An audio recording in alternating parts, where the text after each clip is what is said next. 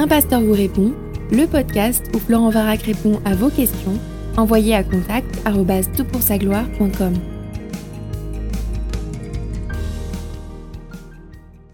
La question qui nous préoccupe pour ce podcast est la suivante. Bonjour, je ne sais pas si vous me ferez l'honneur de répondre à ma question, mais à tout hasard, je me permets de vous la soumettre. Elle concerne Romains 8, 19 à 22, qui me paraît nébuleux.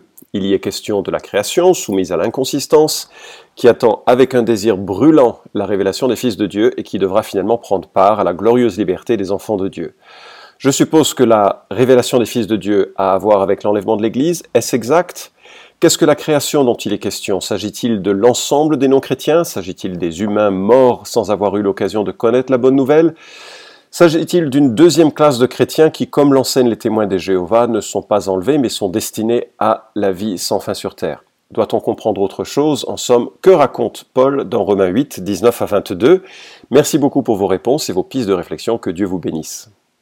Alors écoute, je ne sais pas si c'est un honneur de répondre à ta question, mais en tout cas c'est un bonheur.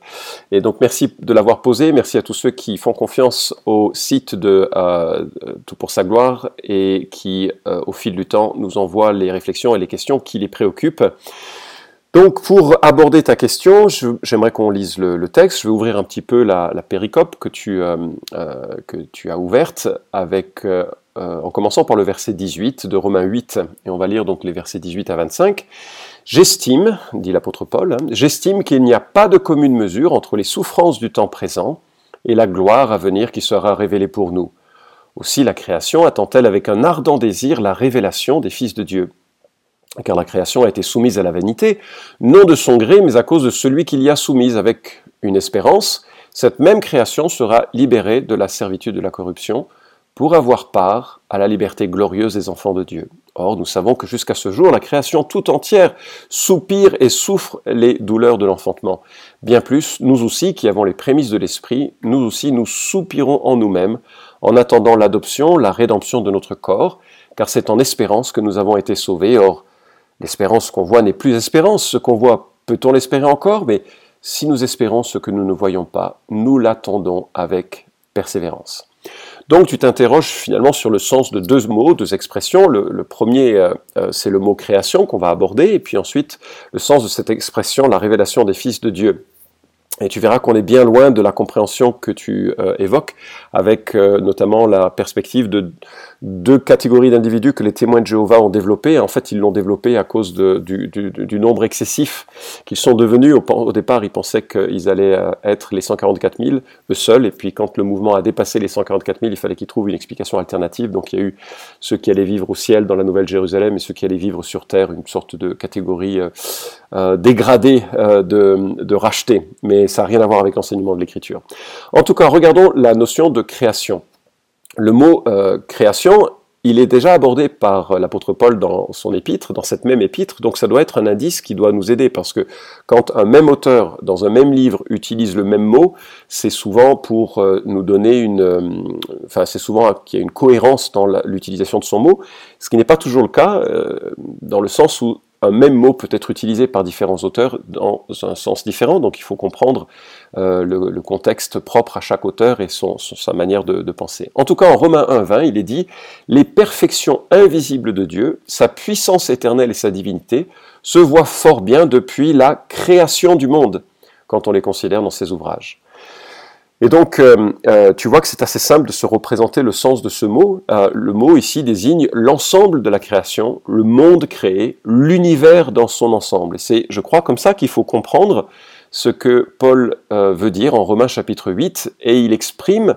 la souffrance de cet univers de différentes manières. Alors, au verset 18, on, on voit qu'il contraste la souffrance actuelle avec la gloire à venir. C'est quoi la souffrance actuelle de la création de l'univers ben, C'est l'ensemble des difficultés que l'on peut, euh, euh, que peut expérimenter sur Terre. Ben, il faut euh, travailler le sol, arracher des racines pour qu'il puisse sortir du, du fruit. C'est aussi la situation que l'on a avec des tremblements de terre, des maladies. C'est aussi la, la, souffrance que l'on peut vivre, la souffrance que l'on vit aussi dans notre vie d'être humain, dans notre vie aussi de, de chrétien. Euh, c'est un sentiment diffus que rien n'est parfait. La, création initiale elle souffre parce qu'elle euh, ne devait pas vivre de cette manière.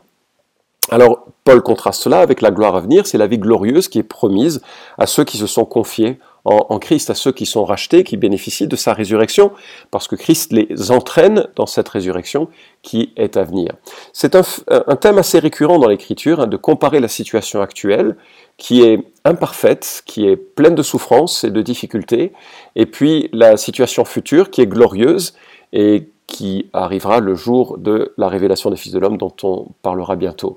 1 Corinthiens 15, 43 par exemple parle de notre corps qui est semé méprisable et qui ressuscite glorieux. On est semé plein de faiblesses et on ressuscite plein de force. Ou bien Philippiens chapitre 3 verset 21 qui parle de cette transformation de notre corps humilié en le rendant semblable à son corps glorieux par le pouvoir efficace qu'il a de s'assujettir toute chose.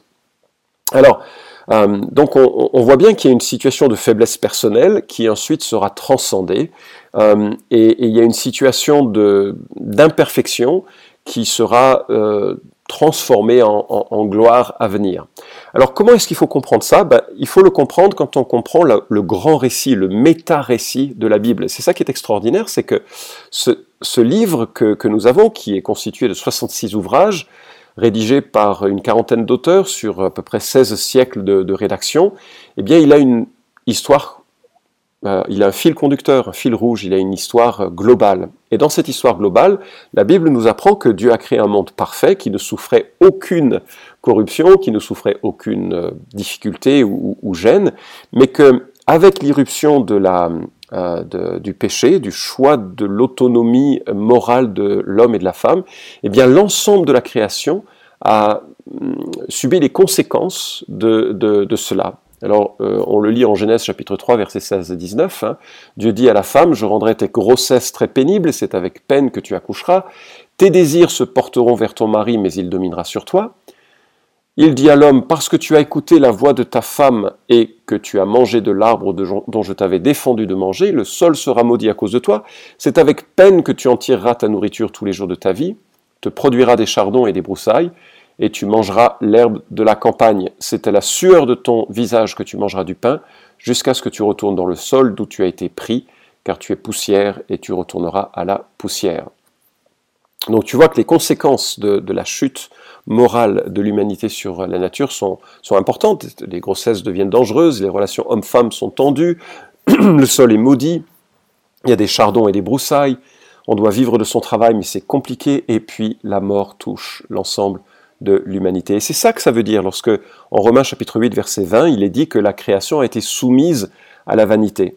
C'est-à-dire que l'être humain, dans son rôle de représentant de Dieu, de, de régnant à la place ou pour le compte de Dieu, lorsqu'il a chuté, il y a eu des conséquences sur l'ensemble du monde sur lequel il devait régner, sur l'ensemble de l'univers.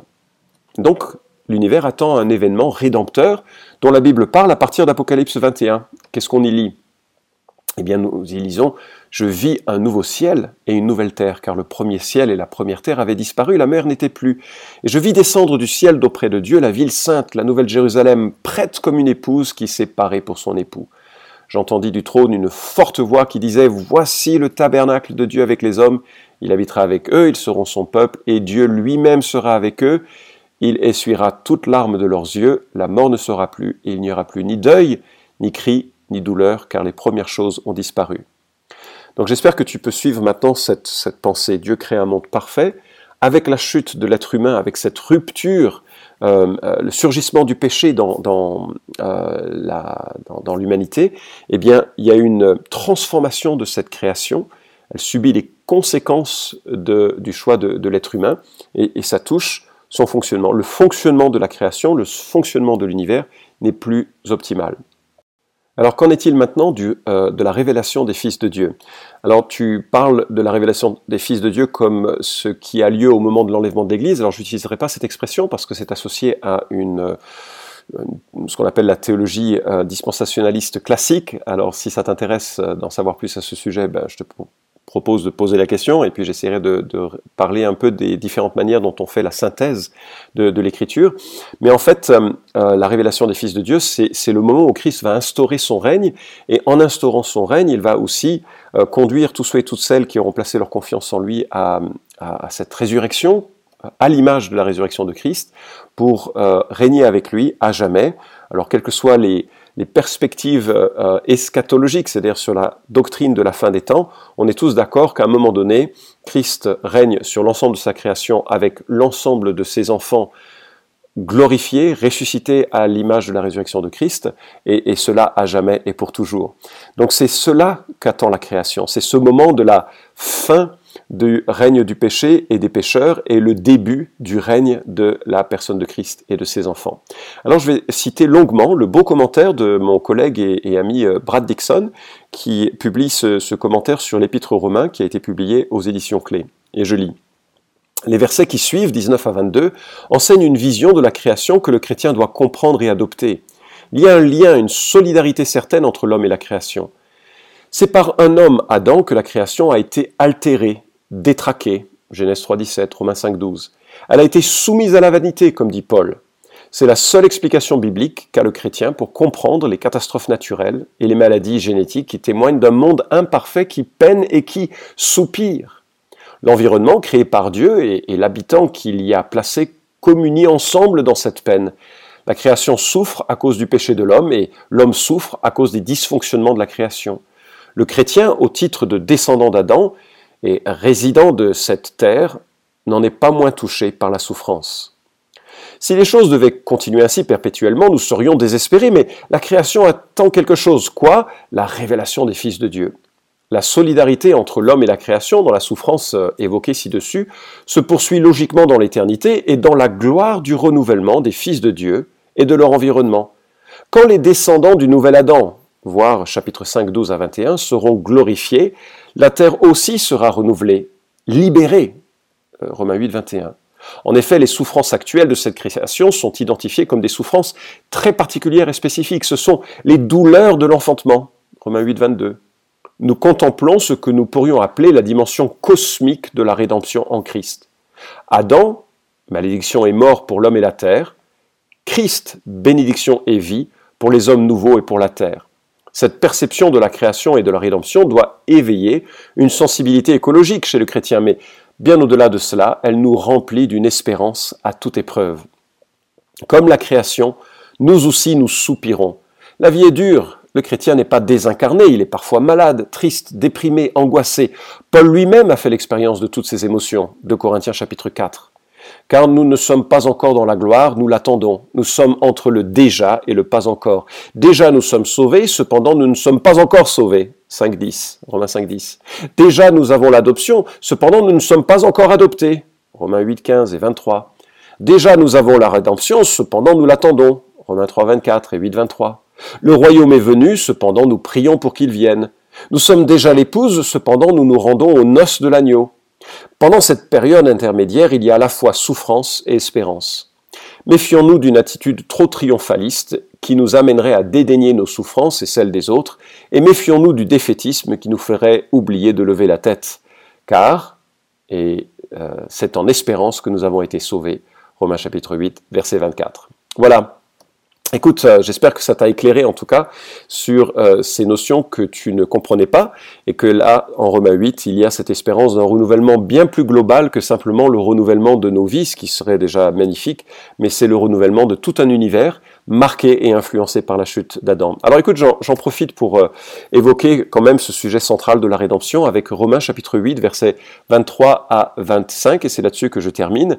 Je lis, Il n'y a pas de distinction, tous ont péché et sont privés de la gloire de Dieu. Et ils sont gratuitement justifiés par sa grâce, par le moyen de la rédemption qui est dans le Christ Jésus. C'est lui que Dieu a destiné comme moyen d'expiation pour ceux qui auraient la foi en son sang, afin de montrer sa justice.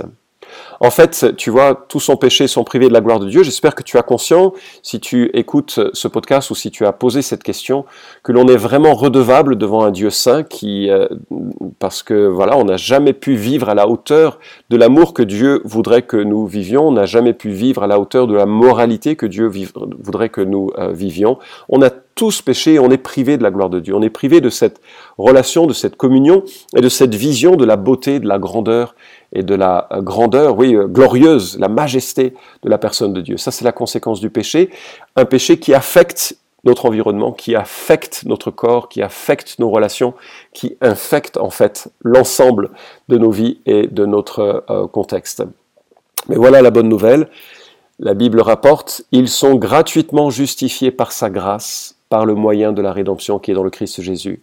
C'est impossible de mériter le paradis, c'est impossible de mériter rentrer dans cette nouvelle création, c'est impossible de l'acheter ni par des bonnes œuvres, ni par le catholicisme, ni par le protestantisme, ni par je ne sais quelle autre religion, ni par des rites, ni par des bénédictions de prêtres, de pasteurs, de je ne sais quoi.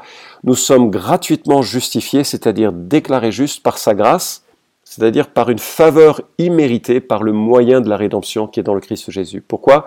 Parce que lorsque Jésus meurt à la croix, il absorbe notre péché et il nous demande simplement d'avoir foi et confiance dans ce qu'il a fait pour nous.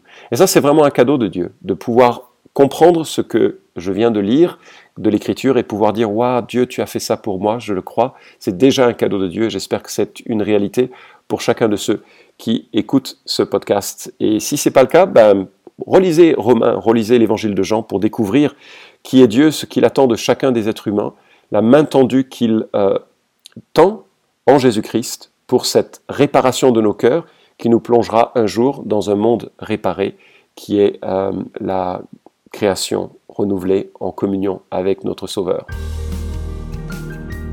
Vous pouvez suivre cette chronique hebdomadaire Un pasteur vous répond sur SoundCloud, iTunes et Stitcher Retrouvez les questions déjà traitées sur toutpoursagloire.com. Si vous aimez ce podcast, merci de le partager sur les réseaux sociaux et de laisser une note sur iTunes. À la semaine prochaine!